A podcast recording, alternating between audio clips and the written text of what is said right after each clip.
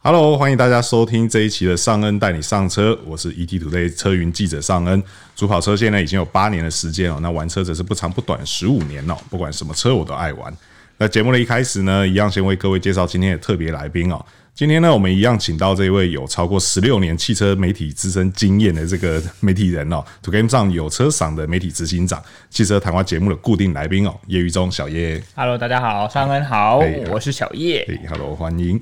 那在这一集节目一开始呢，呃，我们先来谈一下哦，这个二月的新车销量哦，因为我们刚好我们在录制的时候呢是这个三月初的时候、哦，那在这边上跟大家报告一下哦，在二月的时候呢，呃，因为虽然说遇上了这个农历年呐、哦，然后还有一些廉价的因素哦，不过二月在台湾的这个新车总市场呢，还是卖出了这个两万七千一百七十四辆新车哦。那在这个前十排名的部分哦，第一名呢，嗯，蛮不意外的啦哈，就是这个 Toyota，对，新神车， 对它真的是今年新神车了哈，就是这个 Toyota Corolla Cross 哦是。那在二月份呢，总共挂牌了这个两千两百零五辆哈。嗯那第二名的话呢，这个就稍微有点点特别了哈。是 啊，对，是这个 Honda 的 CRV 嗯哦，那在二月的时候挂牌了一千四百零二辆哦，没错，对，那这个排名会有趣呢，是因为呃，它的主要对手现在好像受到了一点这个最近很火红的这个晶片战的这个问题，没错哦，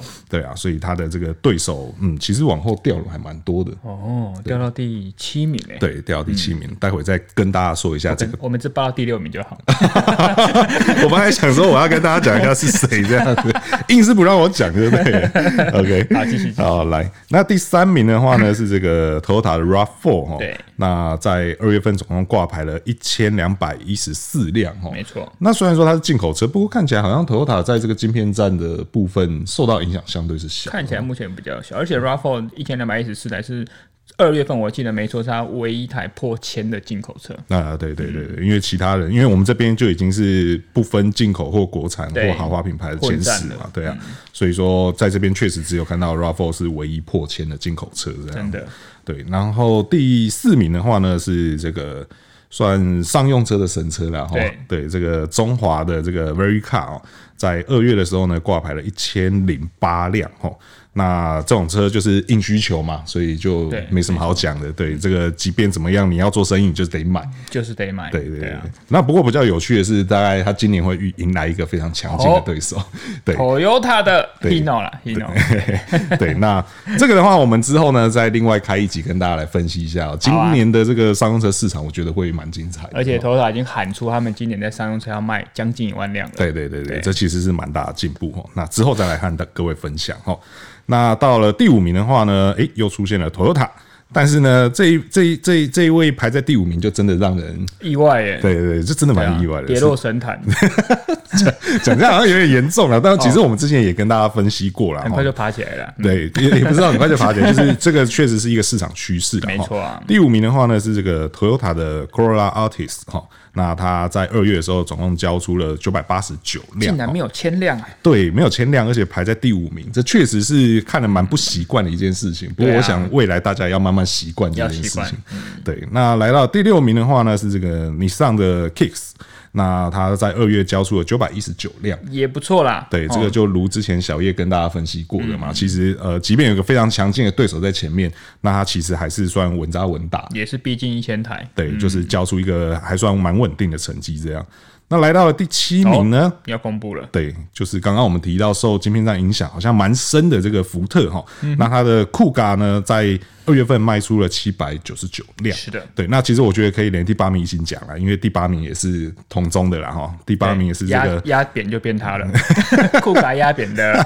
Focus 然后再短一点点这样子。对，第八名的话是这个福特 Focus 哦，那交出的是六百一十一辆、哦。是的，对。那其实福特这一阵子也稍微有在跟外界沟通这个关于晶片的 问晶题，片啊，然后交车的这些叫问题。大家好车就等，对对对对，不再等一下，不准你跑单。对对对，而且他好像有给一些就是措施去，哦，对对对，如果说他们那是因为呃，现在已经过了，他是对说之前二月底，如果你订车三个月内没有交车，我就多给你三年保护。嗯对嗯，对，所以说这个好车大家还是等一下吧，对啊，而且对，因为毕竟一台车开个五年十年的，对不对？对啊差那几个月真的是可以等一下。嗯对啊，对啊，对啊。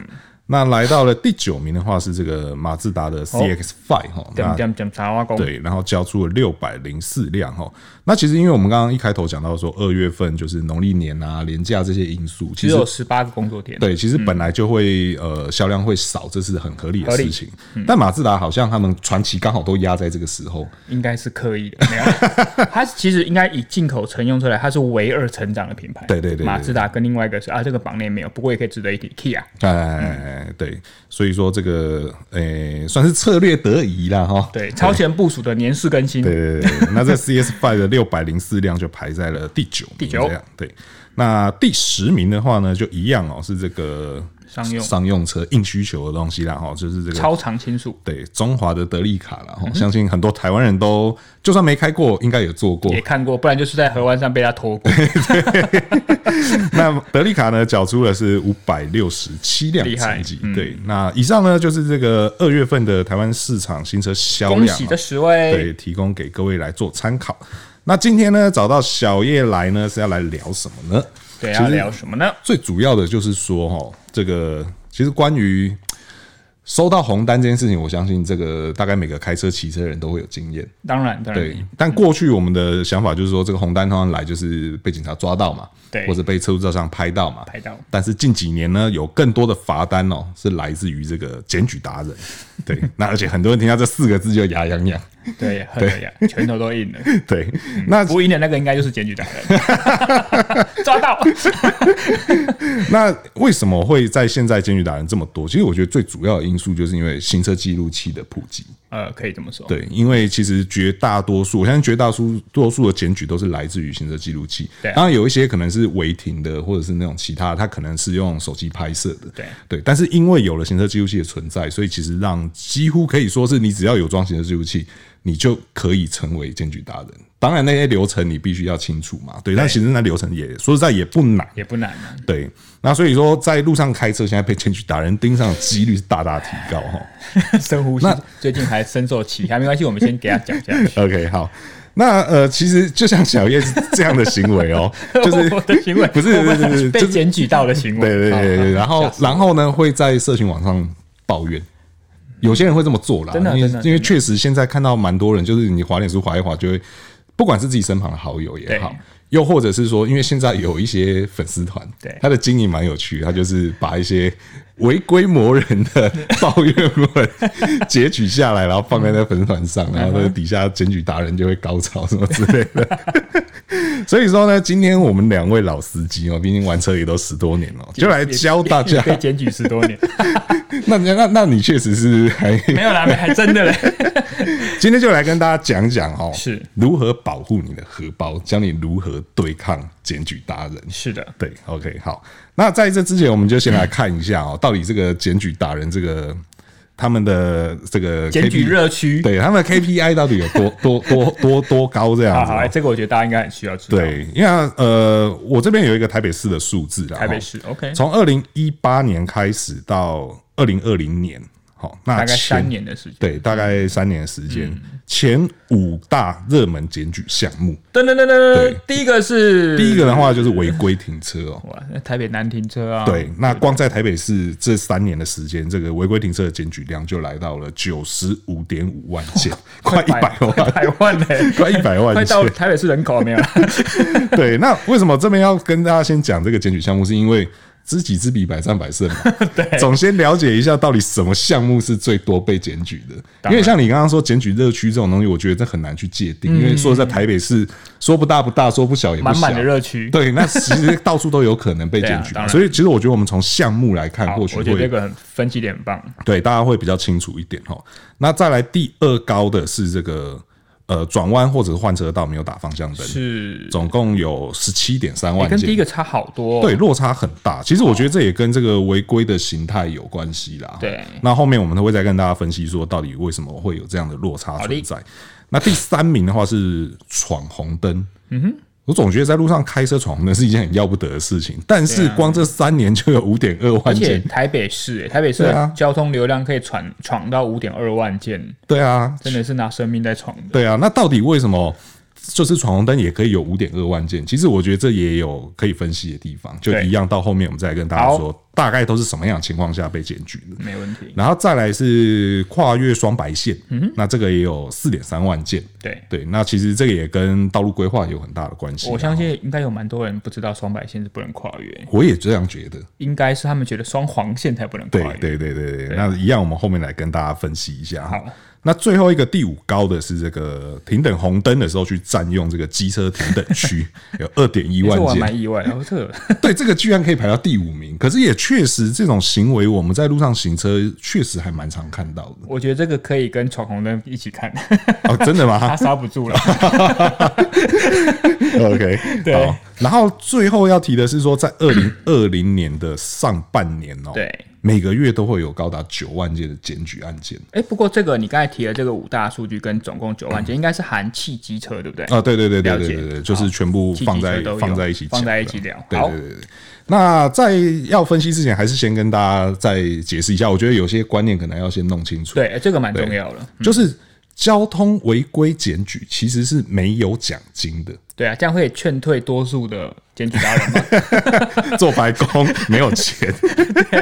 对不不用，你没有东西可以抽了。对对对对对对对，因为很多人在网络上抱怨，我看到大多数的抱怨人都说，就是啊，一定是为了奖金才检举啦。那个只适用在什么部分？环保的部对分。，环保检举的部分，那环保检举的奖金大概是三成到九成。没错。对，依照它不同的违规项目会有不同的然惩后就有人处。留言，请问九成是哪一 个？三成我就放弃。它那个其实很多是按照，我觉得是按照检举的难易度来看。哦，理解。对对对对对，就好比说像呃，最常在路上遇到的，乱丢烟蒂，对这个检举的话是三成。嗯因为这个相对容易，因为你想想看嘛，数你量可也能高嗯对你可能骑车或开车，然后你丢了烟头，那他同时会拍到你丢烟头跟你的车牌，对这样就找得到人。对对，可是像那个九成的，就是有点呃，我印象中是类似像那种呃事业废弃物乱倾倒哦，对，然后你可能找不到说这个是谁掉的，谁对哎谁倒在那边的，对，这种相对就会比较高。而且有一些像噪音检举，那个也很难认定。对对对对对对、嗯对，所以说大家要记得，就是交通违规检举其实是没有没奖金金，没的奖金，没奖金很重要，讲三次。对对对对对。 可是呢，在这边在在这边特别先讲一个哦，就是如果假设，因为像我像我刚刚举的例子是说，你骑车、开车、抽烟嘛，对嗯对不对？然后你丢了烟头嘛，对不对？这种时候呢，你你可能会收到两张罚单， 环保这个我们相信嘛，，对所以它这个也算是交通违规的之一对对。哦其实因因为会影响其他人的危险，对对对对对对，因为你想想看嘛，你丢烟头或者什么的，或者你弹烟灰，对啊，如果你后面刚好有个啊机车骑士打飘哈他，欠我只是想说飘到眼睛里 面而已啦。饱哦了，对对对对，那你可能视线就会受影响嘛。确实，对，那我以前也确实真的遇过，在路上骑车骑一骑，然后突然觉得就是大腿很烫，就被烟蒂被烟蒂烫到就中了就中了。对，啊。对那你没有检举啊？那个不是因为我也根本不知道谁丢的。呃对，这就是难度很高对的。对对对对对对，这就是比较麻烦的地方。而且那个年代，我那个是很久以前的事情，那时候的行车记录器也还没不什么流行车行。记录器，对，而且我又是骑车，更难。啊对，所以说就是大家就是瘾君子们，记得就是不要在行车的时候抽定烟。点抽是最好对的。对对对对对，好，那我们接下来就来开始跟大家一个一个讲，说就是我们刚刚前面那五大违规项目哦，那到底是怎么样会去被检举到哈、哦？那首先第一个我们就讲了一个最热门的快一百万件的违规停车哈、哦呦喂。那呃，因为如果你要了解为什么被检举，那你也就得要知道说他们是怎么检举的嘛。哎，对不这个这个，我相信大家都会想要知道。对，那以违规停车来说，哈，它其实我觉得它的难度相对有点高。可是我我认真觉得违规停车这件事情，可能是真的让太多人牙痒痒，就是很嗯很很很恨那种，因为违规停车你造成交通的阻塞嘛，然后对也可能会导致其他人的危险。危险意对外，，那为什么说它比较难？是因为说，你如说果说检举比较难，对对，哦检举相对，我觉得我觉得得它的难度相对是高的。对嗯对，那以红线来说的话了哈，你要检举的话，你必须要前后各拍一张照片。对就是你要举证说这部车它就是停在红线上。嗯哼，对，然后再来是还必须要单独拍摄驾驶座，哦，确定驾驶座是没人。没有人，对，因为红线是完全禁止临停嘛。完全禁止。对，所以说你必须要单拍驾驶座，确定它没有人。对，又或者是说你的照片必须要相隔三分钟以上，就是确定这、这部车是停在那边，超过三分钟，对，没有移动的这样子。对，不过有一个情况下是例外，是就是如果假设驾驶在你拍摄的过程中刚好离开车子，然后同时你也明确拍到他离开车子的画面，这个时候就是呃，就不嗯不用需要三分钟对，对不需要三分钟，也不需要去单拍驾驶座，嗯，因为驾驶座总不可能挤两个人 吧，一个人下来那就是驾驶下车了 吧，对，所以说在这种情况下是是不需要的，嗯理对解对啊。那你你会你会觉得说你自己怎么看？就是台北市检举光停车违规违规停车就一百万件这件事情，而且我我最近也有很有感，就是除了红线以外，因为其实黄线大家也会有一些误认，对对，因为我们都知道黄线在，当然所有的黄线都基本上可以临停，可是有些会有条件式的临停。对，那可是呢，第一个黄线它不是说你可以任意临停，对那比如说你一样要驾驶在车上，保持车上可以移动的状态，对，然后你还要。就是闪双黄灯，对可是有人会误认为不清楚说啊黄，反正黄线我就停下人下车，我也忘了打灯嗯再回来这样。是所以我觉得呃黄线这件事是一个容易被举呃举发的问题。另外红线来说，还有人甚至会认为说我停在红线以内，嗯，是不是就没事？对哦其实这个也都是一个误会。对，然后再来就是我怎么看红线停车的？因为说真的啦，因为台北市真的是车水马龙，对对不对？对然后你有时候你真的要停车下来吃个东西、买个东西，你真的找不到位嗯置，对，那这个时候就很容易造成我赶快下去、赶快回来的状况。嗯所以违规停车会这么容易的，这个我说真的，如果大家在台北市生活。的经验，其实你不，我不觉得它是一个蛮让你意外的嗯事，对啊，对，而且就是其实就像我刚刚讲，如果只要就是驾驶有下车这个行为有被拍到，嗯基本上就真的是很容易啦。对啊，对啊，然后像你刚刚讲的那个红线内、红线外的问题，那个最容易发生在机车上面。对对，因为机车体积相对小小嗯嘛，对，然后很多人就觉得说，哎，那红线中间，红线跟马路旁边还有一点缝隙，空间停在那边应该没有 关系，没有，只要画了红线就是都不行。就是都不行，对对啊，然后还有一个，我觉得也很多人会忽略掉的，是就是并排停车。哦，对，那因为我们刚刚讲了说，这个违规停车的话，它是六百到一千二，嗯哼，可是并排停车的话，它就直接是两千四，因为它这个比较夸张了，对因为违规呃并排停，它一定会严重的影响到路的行进的流畅嘛，对，不就是它会去占到车道这样子对啊，对对啊你并排就代表说你的右侧还有车。还有车，对，那总不可能说你两台车全部都在车道以外嘛？对啊，台湾的路应该是没这么宽啊啦应。该是悬崖了吧，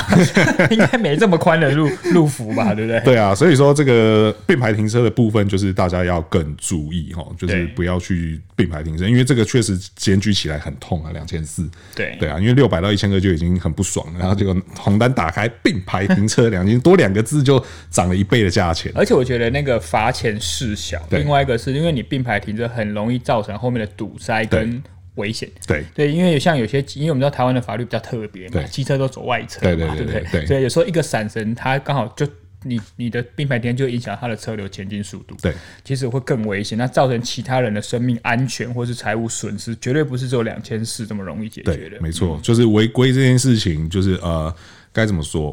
呃，有些时候，有些时候，有些人会认为说，呃，我违规可能是为了更大的利益，对那所以说，好比好比我们打个比方啦哈，可能假设我现在这一趟下车可以让我赚五万块，嗯哼，对，然后可是我在这边不下车，我就少赚这五万，对，但我在这边下车，我可能要付假设并排停车两千四，他觉得划算。对，算起来好像很划算嘛，对不对？对啊，可是这是单纯单纯只从罚单的角度来看，对嗯如果万一今天不幸有一个机车骑士为了闪你的车，然后发生严重的意外，对那可能就不是那五万块赔得起的。生命无价、欸。对对对，所以说这个有时候在评估这种东西的时候，要把外部你把你放在别人身上的风险给考虑进来。确实，对，所以不要这么自私。真的对那另外还有像这个消防栓跟公车停靠区，也几乎都是检举的热点了。我相信这个应该不用再特别提，但我觉得很多人会忽略消防栓。对对，因为有的时候真的，你停完车之后，下车一看，哎、真的怎么一只消防栓？ 或者你可能已经停完回来之后，然后你因为你走人行道回来嘛，对才发现，哎、这里有一只消防栓。对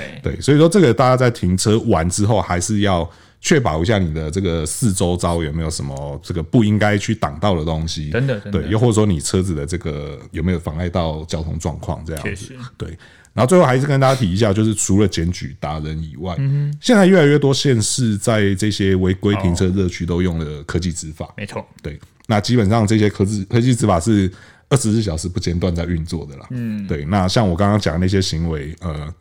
因为他都一直在拍摄嘛，所以你停了车下了车啊他就拍到了，那就没没什么好讲的。而且科技执法，我举个例，大家不只有停车哦，像是啊，因为因为我住在林口龟山的地方啊，我每知道天你要讲什么， 我每天下班都要开高速公路回到 家。那有一个地方它是要左转的，好、那因为那个路口常会造成蛮严重的塞车回堵啊了，所以他们严格的再把中间路口画了黄网线，代表是你连你那边是不能有任何时间有车的，对对不对，停在那里。对，那因为有些人可能想说，哎，我这一次一定要过这个绿灯，我要左转， 不然我要等很久，所以他对就硬要挤过去对，他就不小心在左转的时候停在那个黄网线上，刚好那边就会有科技执法对，你就会被拍下对去了。对所以我觉得这个，不过这有一点难度，是因为有时候你比如说前面这台车是一个很大的公车，你会跟它慢慢慢慢吐的吐的吐的，要左转就左转，对就发现它就停下来 了，那你也不知道哇，前面现在已经黄灯，你就来不及，对，那你就中了， 对。所以有时候你如果是前面是比较大的车，但这个路口的时间又比较长的话，请你先确定好你要下去，哎、就是你要左转或右转前面的那个路段，它的路幅够不够让你要容纳下去？是，如果不行的话，你就真的不要冒险，对，真的不要就冒险，多等一下，对对啊，没错为了荷包着想嘛，也哈为了安全、啊。对对对，我刚刚以为你讲科技执法是要讲那个交流道 的，对，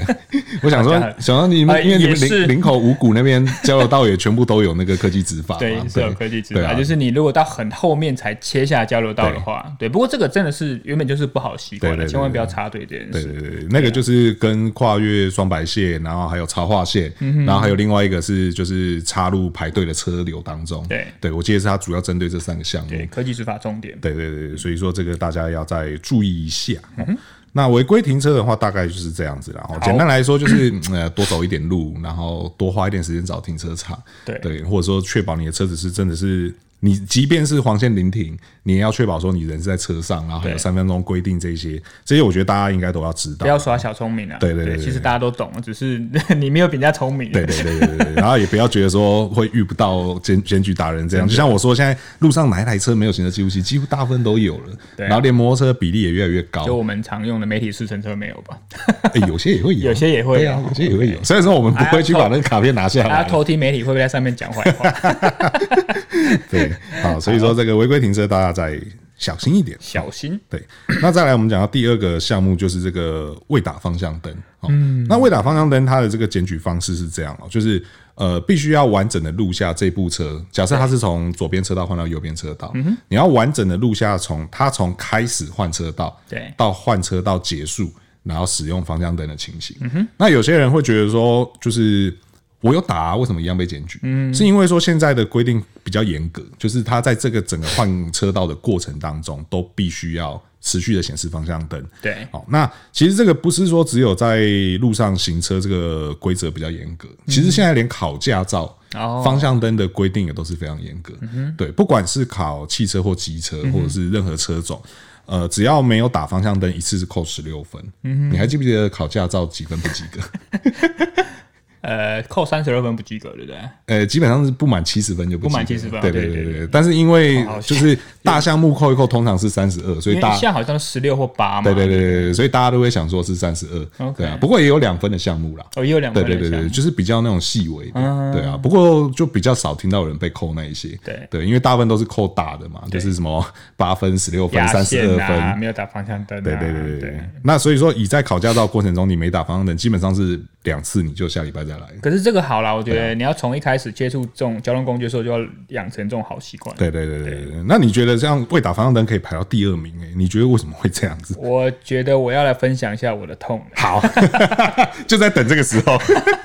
好险我不是第一个，我是我是第二个未达方向的。 OK 好呃，我最近有被检举到，可是我在思考为什么会。那我对我们来说被检举，我们是很痛，不是因为钱，是因为我们自诩我们是媒体人，我们希望让大家一个好的用车观念嘛，所以我们自己都会叮咛自己该做到的交通规则都要遵守。是那这个被方向灯被检举，我也在思考，或我想到一个原因，可能是是这样，我刚好这个经验给大家分享，是就是它在一个路口，它是个 T 字路口，哈那我准备从 T 的下面这边要右转，所以可是上面这个横的这条它是单行道，是所以我只能右转，是，对，可是。我记得我打方嗯向灯，然后我在这边被检举到我没有打方向灯，为什么呢？是因为它这边是一个交流量非常大的路口，在台北市新一区，是然后我准备要右转的时候，那个时候有你知道当。呃，那个路口它不只有一线道，它会有很多线道。那刚好你右转的时候，有些要从内插到外，有些从外插到内，是所以你在那个时候会有很多真车道的行为。是那真车道有时候会怎样？你会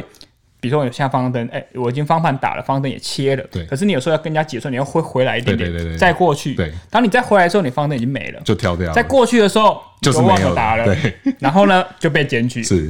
所以在这个时候状态，我也要提醒大家是，就像刚才上人讲的，你在转弯的同时，不管你有没有任何因素，它的方向灯跳到，你要从头到尾，从开始要进行转弯或切换车道，到完全结束这个行为的时候，你方向灯都要尽量做，是，对，都一定要让它开启。而且像我我自己的车，我不知道你车有没有，就是轻轻拨一下，它会闪闪三对，下。闪三下，对，那我只记得最贴心的是现代，它会闪六下。哦，其其实现在的可以调，哦，它可以调，对对，哦最多可以调七下。那真的很贴那心。你可能开到的是我调 过的，六是怎样？数字很吉祥，对不对？